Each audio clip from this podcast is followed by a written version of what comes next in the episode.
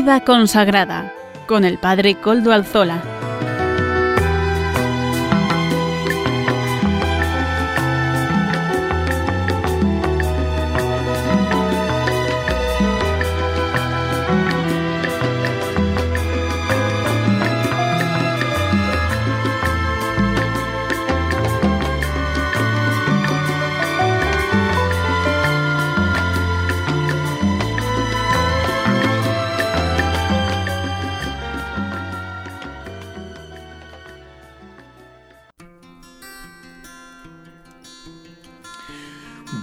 Tardes, hermanos, amigos y oyentes. Hoy es jueves y son las 5 de la tarde, una hora menos en las Islas Canarias. Es por tanto la hora de vida consagrada en Radio María.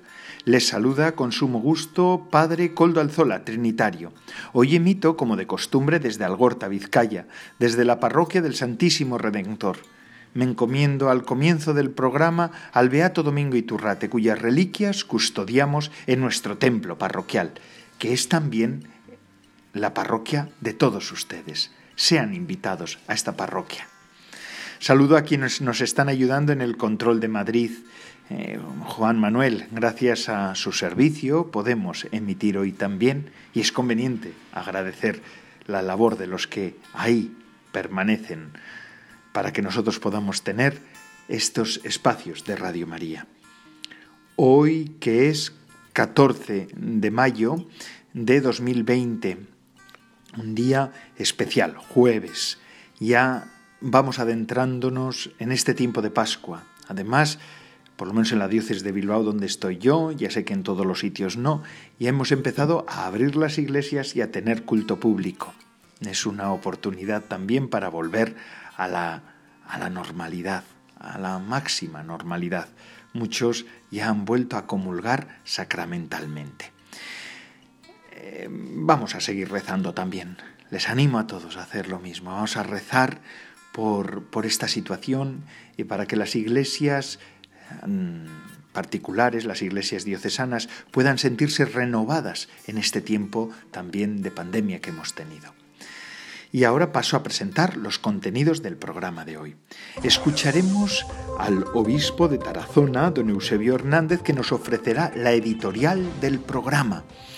Don Eusebio Hernández, como saben, es miembro de la Comisión Episcopal de Vida Consagrada y nos ofrecerá los minutos de editorial del programa de hoy. A continuación, daremos la voz al Santo Padre, el Papa Francisco, porque hoy mismo ha presentado una iniciativa singular un pacto educativo. No es un pacto educativo, me dirán. Bueno, lo vamos a ver. A, continuación tendremos, contaremos con Amaro Villanueva que nos ofrecerá la sección Música para Evangelizar. El párroco de Villasana de Mena, Burgos, diócesis de Santander, Juan Jaramillo, nos mostrará también un testimonio sobre cómo ha vivido su ser párroco en esta situación de confinamiento. El padre David, finalmente, David García García Rico, nos presentará el Evangelio del domingo. Ya saben, siempre nos pone en conexión con la liturgia del domingo que llega. Y ustedes se pueden poner en contacto con el programa por medio del correo electrónico del mismo. Ya saben cuál es, vidaconsagrada@radiomaria.es. Ustedes pueden escribirme a él y yo mismo les contestaré. Recuerdo que desde ya hace unos meses, ya cada vez son más meses, ya se está haciendo más normal, nosotros tenemos nuestro eh, podcast en la web, en la web de podcast de Radio María. En ese sentido, Amaro Villanueva hace ese servicio de subir el programa todas las semanas. Y sin más, Vamos a dar paso al programa de hoy, escuchando a don Eusebio Hernández, obispo de Tarazona y miembro de la Comisión Episcopal de Vida Consagrada. Adelante con la editorial. Hoy quisiera hablaros de que tenemos que ser sembradores de esperanza y de misericordia. Esta mañana abría mi agenda. Hacía tiempo que no la leía. ¿Para qué? Mi memoria había borrado todo lo anotado precedentemente Eucaristías, confirmaciones, encuentros, conferencias, asambleas, ordenaciones, todo. Pareciera que comenzábamos una nueva vida, o que hubiéramos muerto en vida. Sí, todas las iniciativas, proyectos, viajes se han caído por tierra como los naipes. Estamos descubriendo otra nueva realidad, una situación de aislamiento, desconcierto, miedo y vulnerabilidad ante la incidencia de la COVID-19 en nuestra vida. Todos, cada uno, desde su realidad, está tomando medidas con las que queremos contribuir a evitar las consecuencias de esta grave, inesperada, cruel pandemia. Estos días me preguntaba, ¿cómo es posible que un simple virus pueda afectarnos tanto en nuestro comportamiento personal y global? Un simple microbio nos desarma, nos hace descubrir las limitaciones de las personas, nuestra vulnerabilidad. Ahora, con estas palabras, quisiera ofreceros una brevísima consideración de lo que nos está ocurriendo desde los ojos de la fe. Los cristianos tenemos una manera de mirar la vida y la historia distinta del mundo. Tratamos de ver nuestra realidad y la de nuestra sociedad leyendo los signos de los tiempos y la presencia de Dios en ellos. ¿Qué quiere decirnos Dios con todo ello? Porque Jesús, porque Dios quiere hablarnos. Este momento puede ayudarnos a redescubrir nuestra fragilidad y a recordar que somos vulnerables, mucho más de lo que creemos. Así, no podemos olvidar que nuestra fortaleza es sabernos hijos de Dios y que en la vida y en la muerte somos del Señor. Esta es la verdadera realidad, lo único cierto. La realidad que nos golpea con fuerza de la enfermedad y de la muerte nos recuerda que no tenemos todas las respuestas y fuerzas para vencer el mal por nosotros mismos. ¿Quién de vosotros, por más que se empeñe puede añadir una hora al tiempo de su vida, nos dice Jesús, no para asustarnos, sino para llamarnos a la confianza total en Dios, el Padre bueno, que nos ama y nos cuida, y para concluir con una llamada. Vosotros buscad primero el reino de Dios y su justicia. Todas las cosas se os darán por añadidura. Pongamos en manos de Dios nuestras impotencias y necesidades. Él es nuestro Padre, siempre dispuesto a ayudarnos. Ciertamente esta crisis nos debe animar a mirar nuestra vida y redescubrir dónde está lo verdaderamente valioso. Con frecuencia nos preocupamos de muchas cosas, demasiadas, y dedicamos nuestros esfuerzos a lo que solo es pasajero y no permanente corremos el riesgo de hacer de lo relativo algo que nos parece esencial y sin embargo lo esencial lo relativizamos. Es tiempo de volvernos a Dios y de recordar que más allá de la salud de nuestro cuerpo, también la salud de nuestra alma necesita ser cuidada. Más que nunca necesitamos renovar nuestra confianza en Dios, recordar que el sentido de nuestra vida es la esperanza en su salvación, sin dejar de cumplir con todos los deberes y cuidados que nos exige la situación, no debemos olvidar que existe un Dios que cuida de nosotros. Como creyentes, volvamos ahora nuestra mirada a nuestro Padre bueno, para pedirle por los enfermos, por los que los cuidan, por todo el personal sanitario y de servicio público, por los que han muerto a causa de este virus, por las personas en riesgo y quienes más aún van a sufrir las consecuencias económicas de esta crisis que nos amenaza. Recemos como cristianos para implorar a Dios que nos libre de este mal y nos conceda la salud para que podamos vivir según su voluntad no podemos en este tiempo vivir distraídos y dispersos. Aumentemos nuestra oración y quedémonos en casa. Aprovechemos para vivir con mayor intensidad nuestras relaciones familiares, la fraternidad y solidaridad, Gocemos con la lectura de un buen libro, de la palabra de Dios que siempre nos ilumina. Puede ser un buen tiempo para rezar el rosario en familia, con la confianza de que la intercesión de la Virgen es siempre poderosa. Participemos en las Eucaristías que la televisión nos está ofreciendo. No desaprovechemos tantas horas de posible descanso y enriquecedora soledad. No olvidemos que estos días pueden convertirse en tiempo de gracia, de conversión, de volver con mayor atención y cariño a Dios.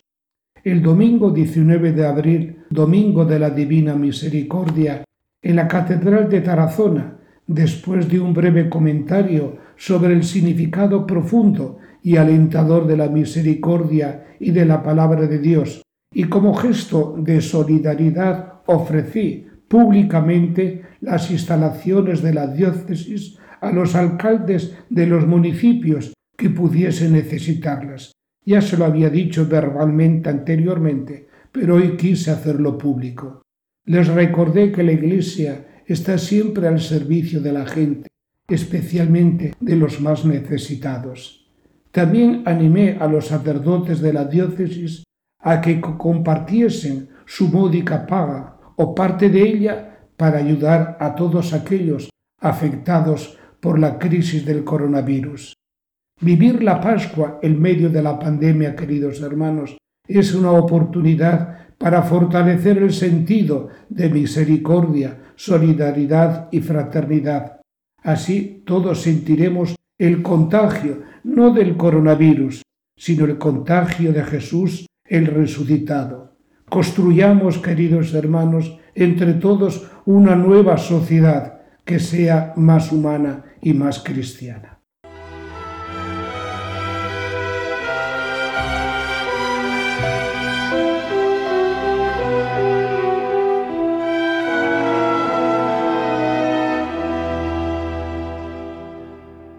Agradecemos las palabras de don Eusebio Hernández, obispo de Tarazona y miembro de la Comisión Episcopal de Vida Consagrada, para este programa de Vida Consagrada en el que estamos, por ponernos ya en disposición fundamental para poder entender mejor este tiempo y también la situación que estamos viviendo y la vida consagrada. Gracias, don Eusebio. Muchísimas gracias. Los obispos mm, de la, de la Comisión Episcopal de Vida Consagrada pues están atentos también para ayudarnos a todos los consagrados y consagradas de España. Y continuamos con nuestro programa. Les he dicho al comienzo que el Papa ha impulsado una iniciativa interesante en el día de hoy. Vamos a escuchar lo que, de lo que se trata. La educación es algo fundamental. Así que, con atención, escuchamos esta iniciativa del Santo Padre, el Papa Francisco. El Papa Francisco lanza hoy un evento mundial. Carissimi Queridos amigos, en la encíclica Laudato Si, invité a todos a colaborar para proteger nuestra casa común, para entender lo urgente que es el desafío que enfrentamos. Debemos centrarnos en la educación, que abre la mente y los corazones a una comprensión más amplia y más profunda de la realidad. Necesitamos un pacto educativo global que nos eduque en solidaridad universal a un nuevo humanismo. Por eso he promovido un evento mundial que tendrá lugar hoy 14 de mayo de 2020 en un momento de extrema fragmentación, de extrema contraposición. Es necesario unir esfuerzos de dar a luz a una alianza educativa para formar a personas capaces de vivir en sociedad y para la sociedad. Pero todo cambio necesita de un camino educativo.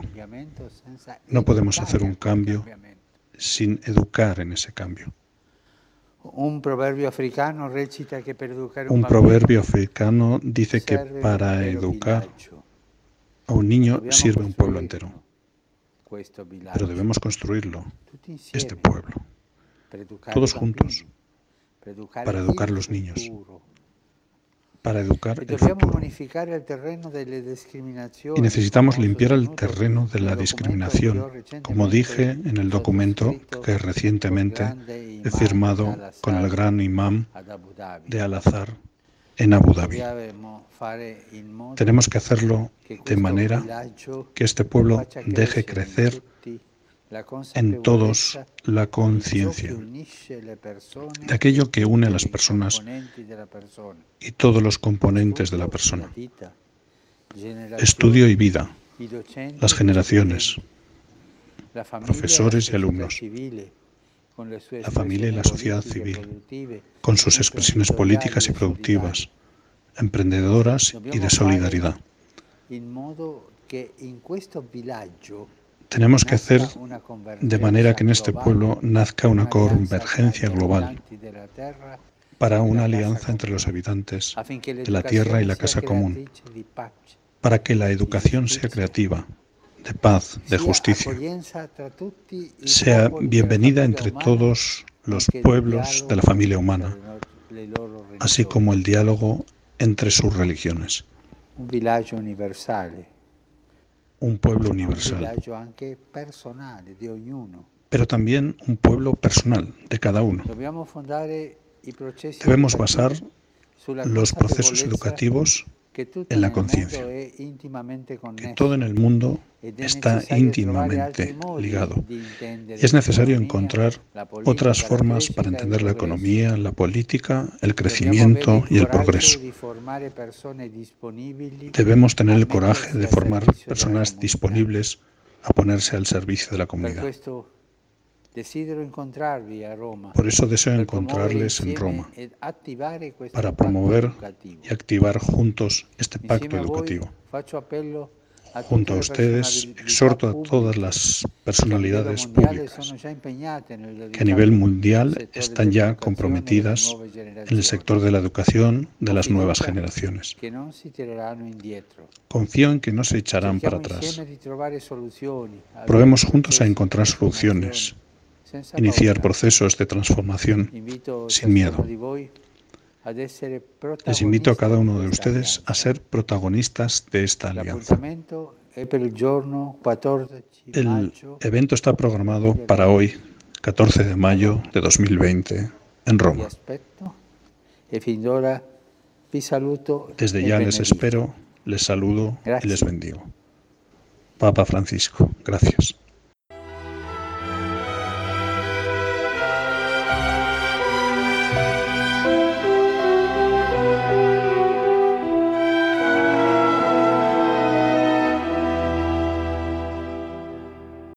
Permítanme hoy, después de escuchar al Santo Padre y esta iniciativa que nos han acercado, permítanme hoy hablarles de un convento, el convento de San José, en un lugar hermosísimo, Antequera, esa ciudad del sur de España que recoge también esa historia, ¿verdad? La historia de España, ¿No se acuerdan ustedes de ese dicho? Que salga el sol por Antequera. Pues allí se encuentra este convento de las Madres Carmelitas, en Málaga. María de Rojas y Pineda, viuda del regidor de Antequera, don Jerónimo Martín de Rojas, caballero de la Orden de Santiago y señor de la villa de Herrera y de la Peña de los Enamorados, levantó este convento de San José en 1632, en un conjunto de casas de su propiedad para cumplir la voluntad testamentaria de su marido. El cenobio, bajo la administración de las Madres Carmelitas Descalzas, tuvo como primera priora a la hermana Isabel de la Visitación, llegada desde Baeza junto a otras monjas para tomar posesión del mismo el 13 de julio de 1635. De la fábrica original del convento se conserva solo una portada cuyas líneas siguen la austeridad de los Carmelos. En las constituciones teresianas de Alcalá, 1581, que contaron con la participación de San Juan de la Cruz, se especifica Mandamos que nuestras casas no se ladren con edificios suntuosos, sino humildes. La humildad siempre nos recuerda, queridos hermanos, eh, que estamos aquí en vida consagrada, la humildad siempre nos recuerda eh, a la verdad, como diría la santa. En 1707 se iniciaron las obras del convento actual que concluyeron el 16 de marzo de 1734. La comunidad de carmelitas descalzas lo habita de manera ininterrumpida desde 1635 y está formada eh, por 13 monjas de clausura hace unos años, pero bueno, eh, se dedican a la elaboración también de dulces y a la digitalización de libros. La fachada principal de la iglesia, construida en caliza roja y gris, arenisca, ladrillo tallado y aplicaciones de barro cocido, representa el estilo carmelitano tradicional, aunque bastante evolucionado, jalonado por dos escudos de la orden. La componen un paño rectangular encuadrado por pilastras y un frontón triangular con un óculo en el tímpano. En una hornacina que todavía conserva residuos de la policromía original, destaca una imagen de San José. El resto de la decoración presenta sirenas, tritones y pegasos a modo de ménsulas en los capiteles, muy propio del, tiempo del barroco en España.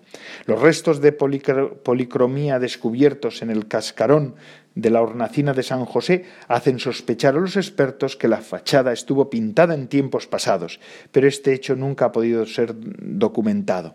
Para proteger la portada, en 2007 se colocó una verja de hierro forjado. Tiene un hermoso retablo donde lo preside San José, a quien toda la orden carmelitana le tenía una especial devoción. Es un San José del siglo XVII y que también aparece pues eh, Santa Teresa, la madre de este monasterio, un monasterio a conocer. Este, estos monasterios, regados por toda la geografía española, nos recuerdan eh, la fuerza de la vida monástica masculina y femenina en toda nuestra en el patrimonio espiritual de España. Y es a la vez también un recuerdo, como siempre decimos, una ventana abierta a la eternidad. Que las madres carmelitas, desde su austeridad, oración, desde el encuentro con el Señor, abran también a la Iglesia a encontrarse con el Señor resucitado que llega. Ciertamente, joyas no solamente artísticas, arquitectónicas, sino también espirituales. Damos gracias a Dios por ello. Y seguimos con el programa de vida consagrada en el que estamos. Ahora vamos a seguir escuchando algo más moderno. Si los conventos nos hablan de eternidad en el tiempo, en la música, música para evangelizar que nos presenta Amaro Villanueva, nos habla de la actualidad de la evangelización. Adelante, Amaro Villanueva, ¿qué canción nos ofreces hoy? Buenas tardes, Padre Coldo, y buenas tardes a todos los oyentes de Radio María. Hoy en la sección de música para evangelizar dentro del programa Vida Consagrada, presentamos al grupo católico llamado Canto Católico. Interpreta la canción Espíritu Santo, ven Espíritu Divino. Se grabó en la Basílica del Salvador en Santiago de Chile. Ven Espíritu Divino, manda un rayo de tu lumbre. Desde el cielo, ven Espíritu. No hay consuelo como el tuyo dulce huésped de las almas. Mi descanso, suave tregua en la fatiga, fresco en horas del bochorno, paz del llanto. El grupo Canto Católico se dedica a promocionar música católica para rezar, meditar, reflexionar, adorar, incluso para la liturgia. Están basadas sus músicas en la Biblia, las oraciones, en testimonios y vivencias. Escuchamos Ven Espíritu Divino del grupo canto católico.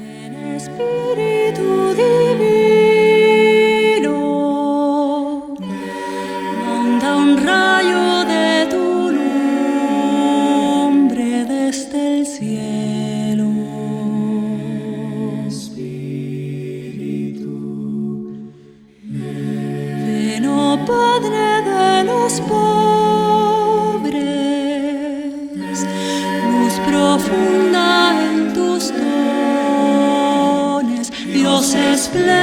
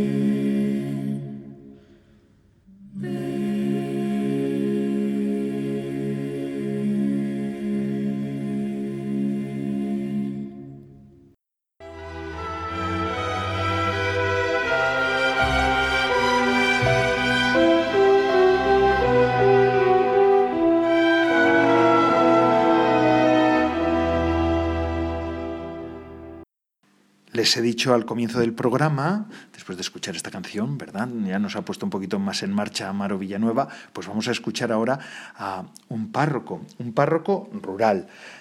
Se llama Juan Jaramillo. Don Juan Jaramillo es párroco de Villasana de Mena, Burgos. Pero fíjense, es una parroquia en Burgos pero que pertenece a la diócesis de Santander, esas cosas que todavía quedan de las antiguas eh, administraciones eclesiásticas. Pero es bonito también, ¿verdad? Así que don Juan Jaramillo ha vivido este tiempo de confinamiento como una oportunidad.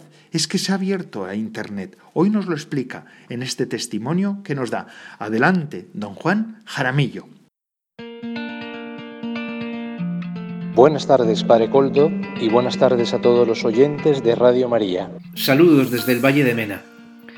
Desde que comenzó el confinamiento y se suspendieron obviamente las misas, pensé que las parroquias no podían cerrar, pues la vida espiritual es esencial en la vida del cristiano. Y dado que la gente no puede venir a la parroquia, la parroquia tiene que ir a sus casas. ¿Y qué medio usar? Internet.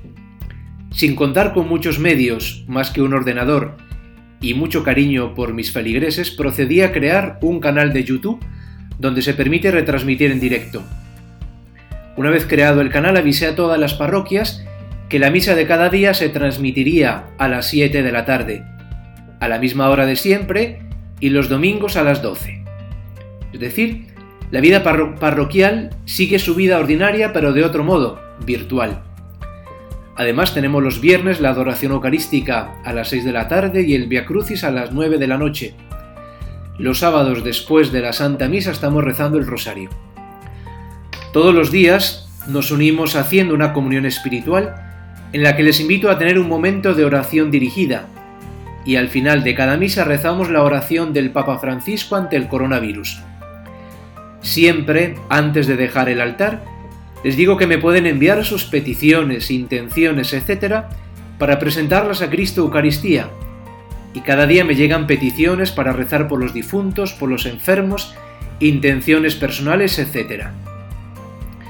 La misa cada día la siguen una media de 40 personas y las reproducciones son alrededor de 140 cada día más o menos.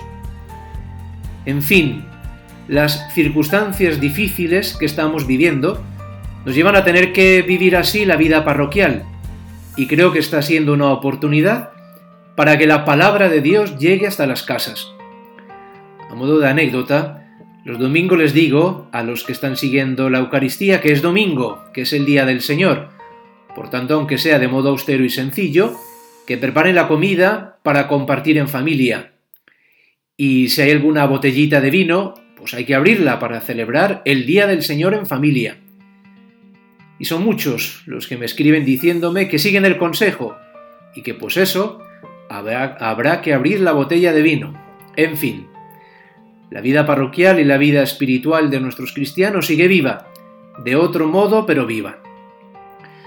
Son muchos los que me escriben y me llaman diciendo que siguen la misa cada día y que es un momento de esperanza, de consuelo, de fortaleza, un bálsamo al final de cada día al saber que desde su parroquia siguen celebrando la Eucaristía para afrontar estos momentos tan duros que nos toca vivir. La parroquia sigue así viva, abierta tanto físicamente, pues son muchos los que con las bolsas de la compra pasan para hacer una breve visita al Señor y abierta por medio de este canal de YouTube, también del teléfono. A raíz de esto, se ha puesto en marcha en colaboración con las Hermanas de la Compasión la ayuda de alimentos para personas que no tienen trabajo y que por tanto en estas circunstancias no tienen que comer.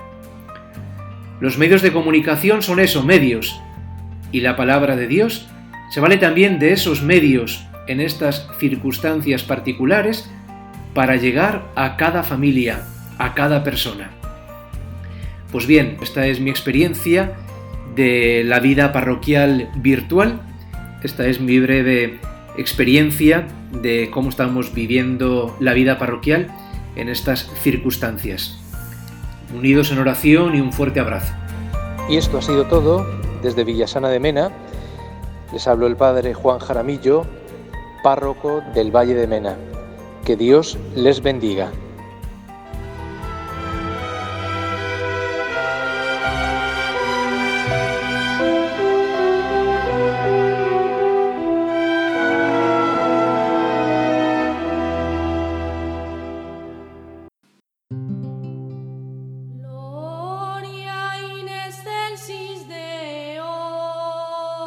¿Por qué buscáis entre los muertos a quien vive? dijo el ángel a las mujeres que iban al sepulcro. En efecto, Jesús no es un personaje histórico del pasado, sino que es el resucitado siempre vivo en medio de su iglesia. Y hoy también nos dice, como los discípulos de Maús que habían perdido la esperanza, ¿no era necesario que el Mesías padeciera para entrar así en su gloria? Al final de su camino, el corazón de esos discípulos ardía de fe, esperanza y caridad. Ayúdanos a seguir extendiendo ese fuego pascual en los corazones de nuestros contemporáneos con tu oración, compromiso voluntario y donativo. Puedes informarte de cómo colaborar llamando al 91 822 8010 o entrando en nuestra página web radiomaria.es. Radio María difundiendo la gran esperanza con aquella que es causa de nuestra alegría.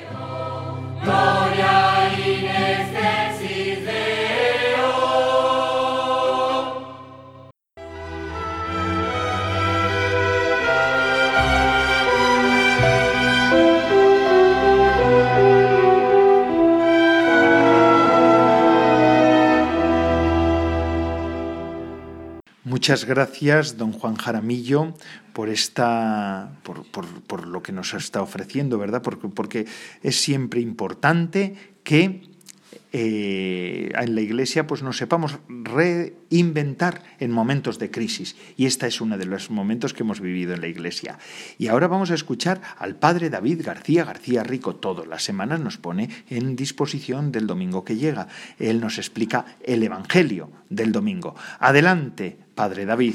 Buenas tardes, amigos de Radio María. Este próximo domingo, 17 de mayo, la Iglesia celebra el sexto domingo del tiempo ordinario. Vamos a escuchar el Evangelio de ese día, que está tomado de San Juan, y dice así.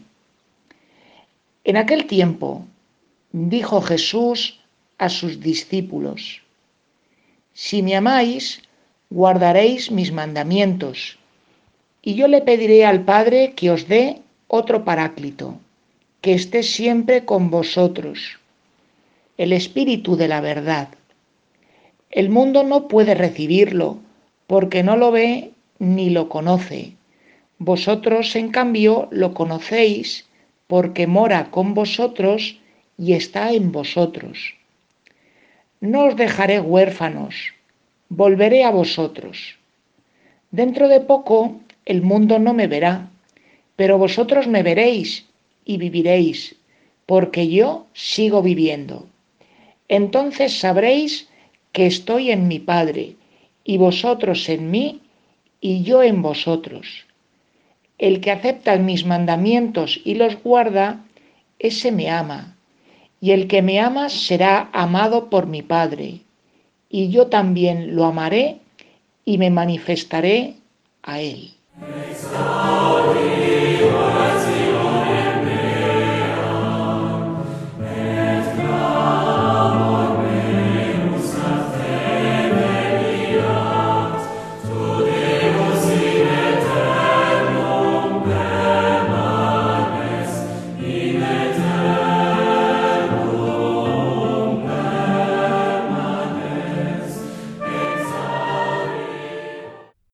Amigos oyentes, el fragmento del Evangelio que acabamos de escuchar, que pertenece al capítulo 14 de San Juan, es la continuación del Evangelio del domingo pasado.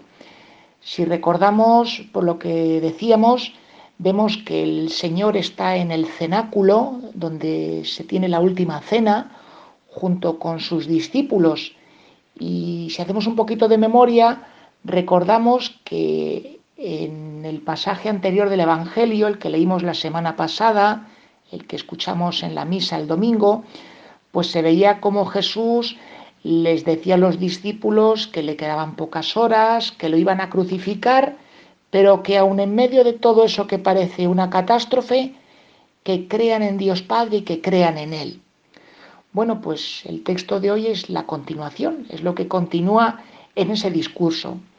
Jesús es consciente de que sus discípulos son personas frágiles, de que con el anuncio que les ha hecho, pues a muchos se les han venido al suelo sus expectativas, porque esperaban que siendo discípulos de Jesús, por lo menos iban ellos a ser casi casi ministros, iban a ser medio reyes, y de repente pues él les dice que el haberle seguido a él y haberlo dejado todo no va a ser para alcanzar la gloria y conseguir el poder en este mundo.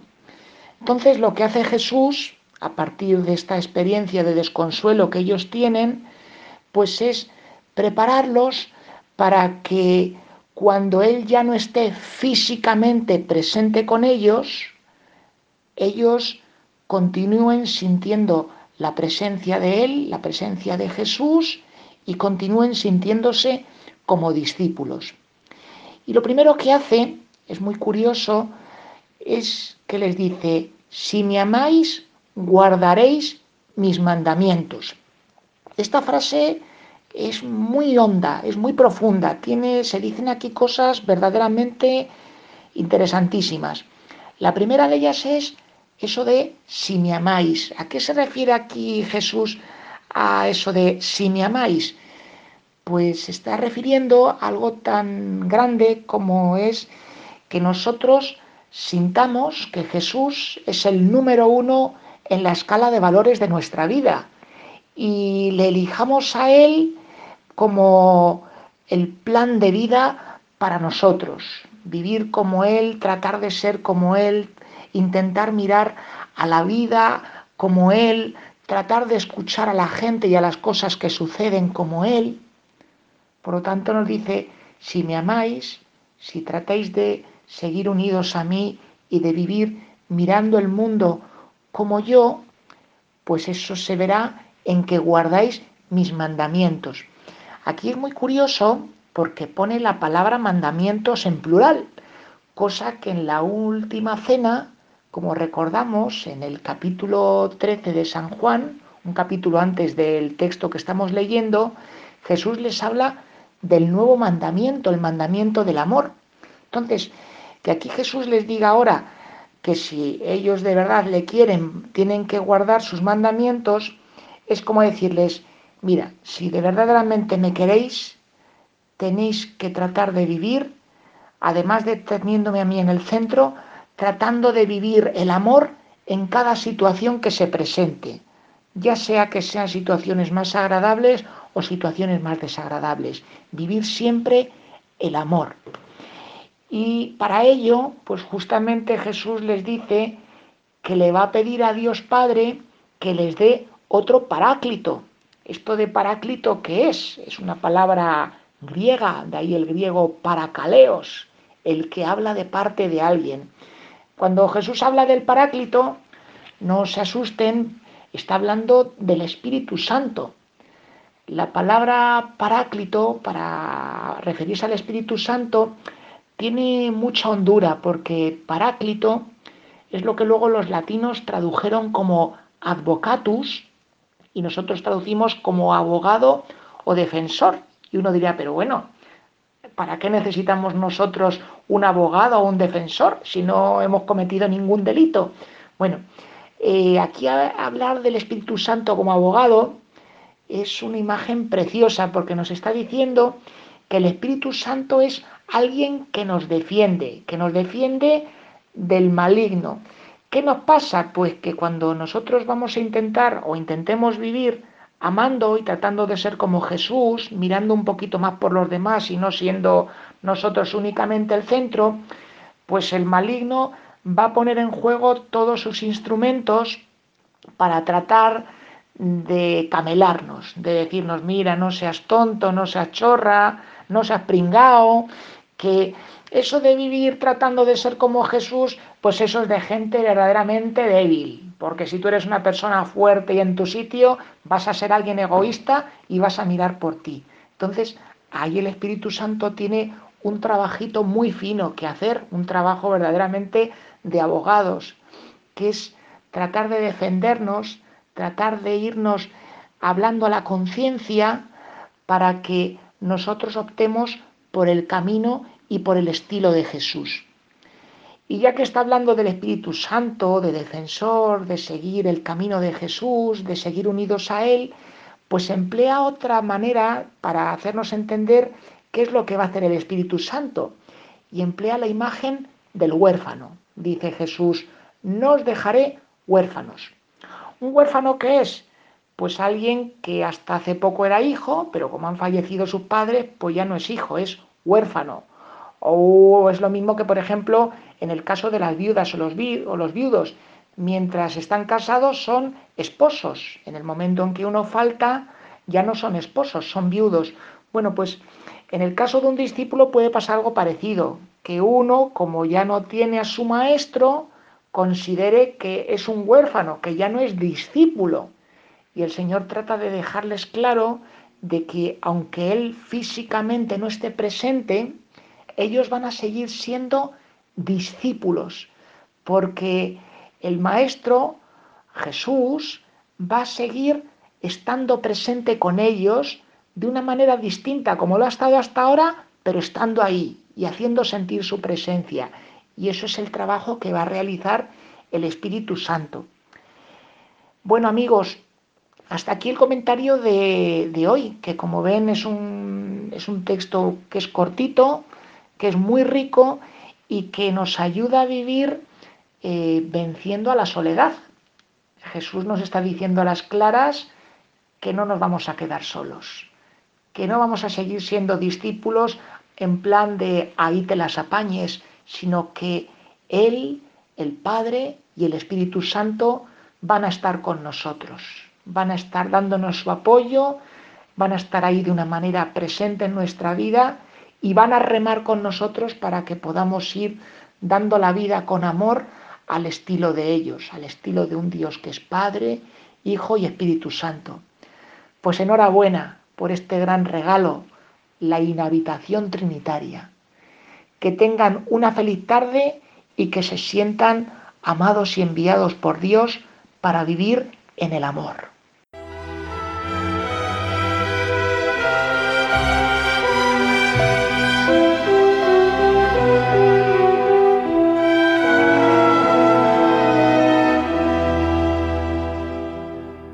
Agradecemos al padre David García García Rico su aportación semanal. Como ven, siempre suele ponernos ya en disposición del domingo. Esto nos ayuda también a tener una espiritualidad cada vez más profunda, porque así podemos conocer mejor y más el mensaje del Evangelio. Y ya les estamos acabando el programa. Es que siempre llega el programa al final. Esto es lo malo que tiene este programa, que siempre se acaba, ¿verdad? A todos nos pasa y es no normal. Bendito sea, menos mal que las cosas además se acaban, porque imagínense que no se acaba nunca. Pues vida consagrada también se acaba, pero así nos emplazamos para la semana que viene. Y la semana que viene volveremos otra vez. Y la semana que viene volveremos a encontrarnos en este mismo programa, en esta misma situación, en esta misma mm, tesitura, pues como amigos que somos y como comunidad en las ondas que es la que formamos. Y ya saben que desde hace un tiempo hemos contado con la ayuda de Amaro Villanueva, él que hace la sección de música para evangelizar. Todas las semanas nos propone ahí algún tema que nos pone en marcha.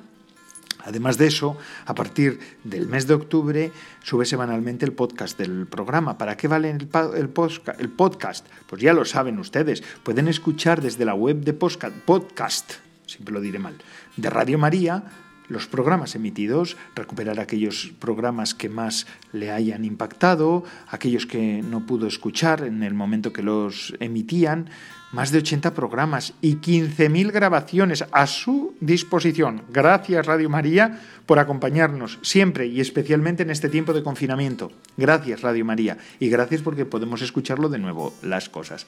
Y ahora ya saben, nos hemos enterado hoy que el Papa ha iniciado una nueva iniciativa por, por y para la educación. Pues teniendo esto en cuenta, rezando por esta iniciativa, pero también quisiera que ustedes pedirles de nuevo, soy un poco pesado, pero voy a hacerlo, de, permítanmelo, discúlpenme, pero tengo que ser pesado. Les voy a recordar que es importante rezar por nuestras parroquias en este tiempo de desconfinamiento o desescalada, como le suelen gustar decírselo a las autoridades sanitarias, pues en este tiempo nosotros tenemos que ser responsables, pero a la vez también pedir por la revitalización de las parroquias y revitalización que a veces pasa también por una ayuda económica y, colaboración económica. Radio María lo necesita, las diócesis y las parroquias también lo necesitan. Estamos en un momento de emergencia y ya saben ustedes eh, que es complicado mantenerse y sostenerse. Y sin más, el programa de vida consagrada de Radio María ha concluido una semana más. Gracias a todos los que semana tras semana nos ofrecen su fidelidad y su compañía. Es una gozada contar con todos ustedes. Son ustedes la razón de ser de nuestro programa y la de todos los programas de la radio de la Virgen. Les dejo ahora con la hora feliz, el espacio dedicado a los más pequeños de la casa y además esto no para amigos. Gracias a Dios contamos con Radio María que nos acompaña las 24 horas, ¿verdad? Gracias a Dios. Me lo decía el otro día una persona. Me dice, gracias a Dios contamos con Radio María, Padre. Pues es verdad. Gracias a Dios contamos con Radio María, Padre o hermana o amigo. Contamos, contamos y sobre todo contamos con usted, que escucha y expande el mensaje de Jesucristo que se ha hecho evangelizador, porque esta esta radio es la radio de los discípulos de Jesús. Y es así. Se despide de todos ustedes, Padre Coldo Alzola Trinitario. Siempre lo pido, pero hoy de un modo particular. Recen por mí, recen por nuestras parroquias, recen por esta parroquia del Redentor que les acoge cada semana, hombre, que además estamos muy necesitados de su oración y de su ayuda. Yo rezo por ustedes. Ténganlo en cuenta todos los días en el altar. Hasta la semana que viene, si Dios lo quiere.